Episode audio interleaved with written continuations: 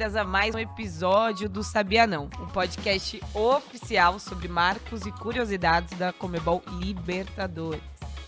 Eu sou a Dai Natália, uma das apresentadoras dos conteúdos digitais da Libertadores, e é sempre um prazer poder dividir esse espaço com você.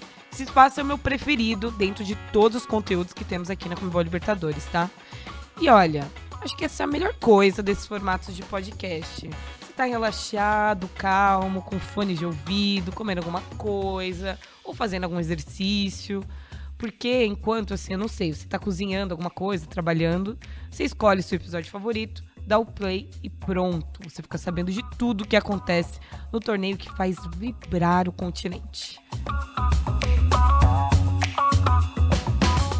Estamos aproximando da glória eterna e já temos os dois times que serão protagonistas da final no dia 29 de outubro em Guayaquil, o Flamengo e o Atlético Paranaense. E até sabemos quem será local nessa final. O Flamengo, que goleou o Vélez no jogo de ida como visitante, garantiu a classificação após vencer por 2 a 1 no Maracanã. Do outro lado estará o Atlético Paranaense. Como a gente já sabe desfecho dessa história, o Furacão venceu o Palmeiras, bicampeão da Comebol Libertadores, em uma série de tirar o fôlego depois de começar perdendo por 2 a 0 empatou o jogo a 5 minutos do final, garantiu um lugar na final depois de 1 a 0 lá na primeira partida e depois de tanto tempo, já que a última final que o Atlético Paranaense chegou em uma Comebol Libertadores foi só lá em 2005, depois de muito tempo, né, gente? E assim como nas três últimas edições da Comebol Libertadores, a final será entre duas equipes do Brasil.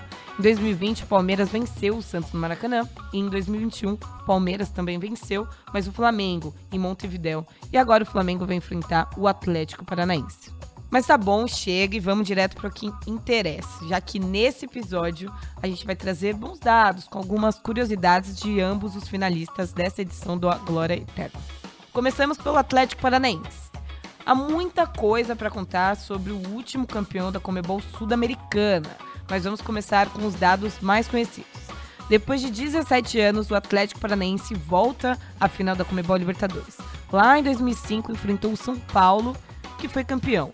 O jogo de ida terminou em 1 a 1 em Curitiba e o jogo de volta no Morumbi foi uma baita goleada dos locais por 4 a 0. Essa é a segunda final do Atlético Paranaense, embora esse ano seja diferente. No banco vai estar tá ele, Luiz Felipe Scolari, Felipão, símbolo da Comebol Libertadores. Você quer saber o porquê? Bom, a gente vai lembrar algumas marcas do tal senhor Libertadores.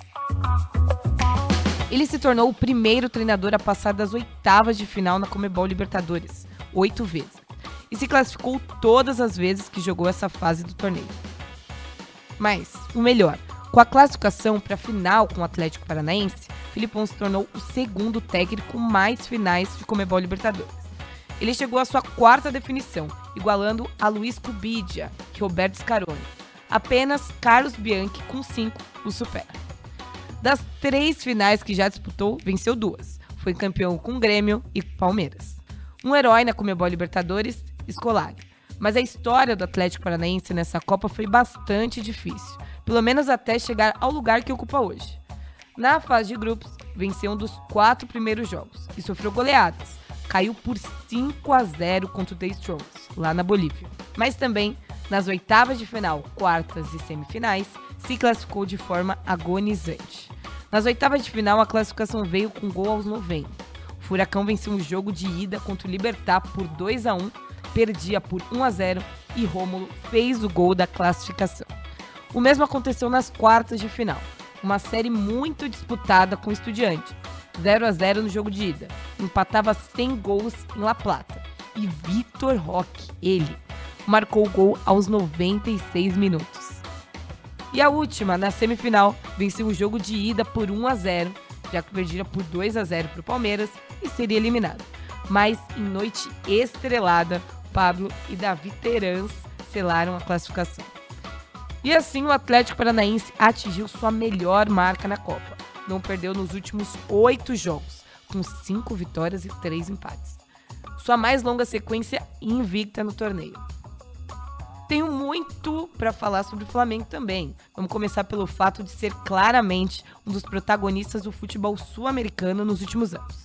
Chegou à terceira final em quatro edições. Venceu o River em 2019 perdeu para o Palmeiras no ano passado.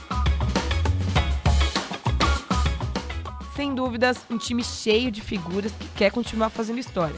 E é preciso dizer que esse Flamengo vem varrendo os rivais nessa Copa. Está invicto. Em 12 jogos, venceu 11, empatou apenas um contra o Tadieres lá em Córdoba. Nas oitavas de final, goleou o Tolima por 8 a 1 no agregado, o Corinthians por 3 a 0 e o Vélez por 6 a 1 nas semifinais, também no agregado. 32 gols marcados e apenas 8 sofridos. Vocês acham que é ou não é o tal do bicho papão desse torneio? Continuamos com alguns números do Mengão. Com a vitória contra o Vélez na volta da semifinal, ampliou a série invicta em casa para 20 jogos pela Comebol Libertadores. 17 vitórias e 3 empates. A mais longa de sua história na competição. Inclusive se classificou para a final nas três vezes em que chegou às semifinais no formato mata-mata: 2019, 2021 e 2022. Além disso, nunca perdeu uma partida nessa fase, com cinco vitórias e um empate. Ah, e tem mais, tá? O Flamengo tem o artilheiro da Comebol Libertadores. O Pedro marcou 12 gols até agora na atual edição. Alcançou um Zico, que é o emblema né, do Mengão, entre os artilheiros do time na Copa. É aquela música lá que vocês sabem, né? Ai, Pedro! Ai, Pedro! Acrescento mais uma coisa. Jogadores do Flamengo foram artilheiros em três das últimas quatro edições. Gabi, em 2019 e 21, e Pedro, em 2022. Bom, como não se sentir então um dono do continente, né? Com o número de jogadores e o destaque que teve nos últimos anos, o Flamengo é favorito em tudo. Foi um prazer dividir esse espaço com você mais uma vez. Assim como eu, acredito que todo mundo aí também esteja muito ansioso para saber quem vai ser o campeão da edição de 2022, o torneio mais apaixonante do continente. E eu não falo isso porque eu trabalho aqui, tá? É porque é o maior, não tem jeito.